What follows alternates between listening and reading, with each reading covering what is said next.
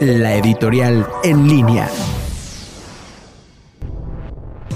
Un mensaje de autologio. El pasado martes, en el marco de la Asamblea General de la ONU, el presidente de México dio un mensaje a través de un video en el cual se dedicó a elogiar lo que su gobierno ha hecho y al querer destacar el papel de Benito Juárez, mencionó a Benito Mussolini, fascista italiano colaborador de Hitler y que murió fusilado, algo que seguramente no agradó a cualquiera de los que lo escuchó, considerando el número de personas que fueron asesinadas durante su gobierno. Un mensaje que debió concebirse y grabarse en función de un auditorio mundial que debió abordar temas de trascendencia y de interés multilateral como la migración, el cambio climático o de seguridad, ahora que México forma parte de dicho consejo, tuvo como base presumir acciones como si fuera un mensaje de campaña. Seguro que los mexicanos que lo escucharon tampoco quedaron satisfechos, porque desde que estuvo en campaña y ahora que gobierna, el eje de sus discursos es lo que va a acabar, la corrupción, los lujos, pero lo que también ha dicho y ha hecho es acabar con lo que iba a ser un nuevo aeropuerto, la reforma educativa y de energía, el seguro popular, la independencia independencia entre poderes, la libertad de expresión y tantas otras.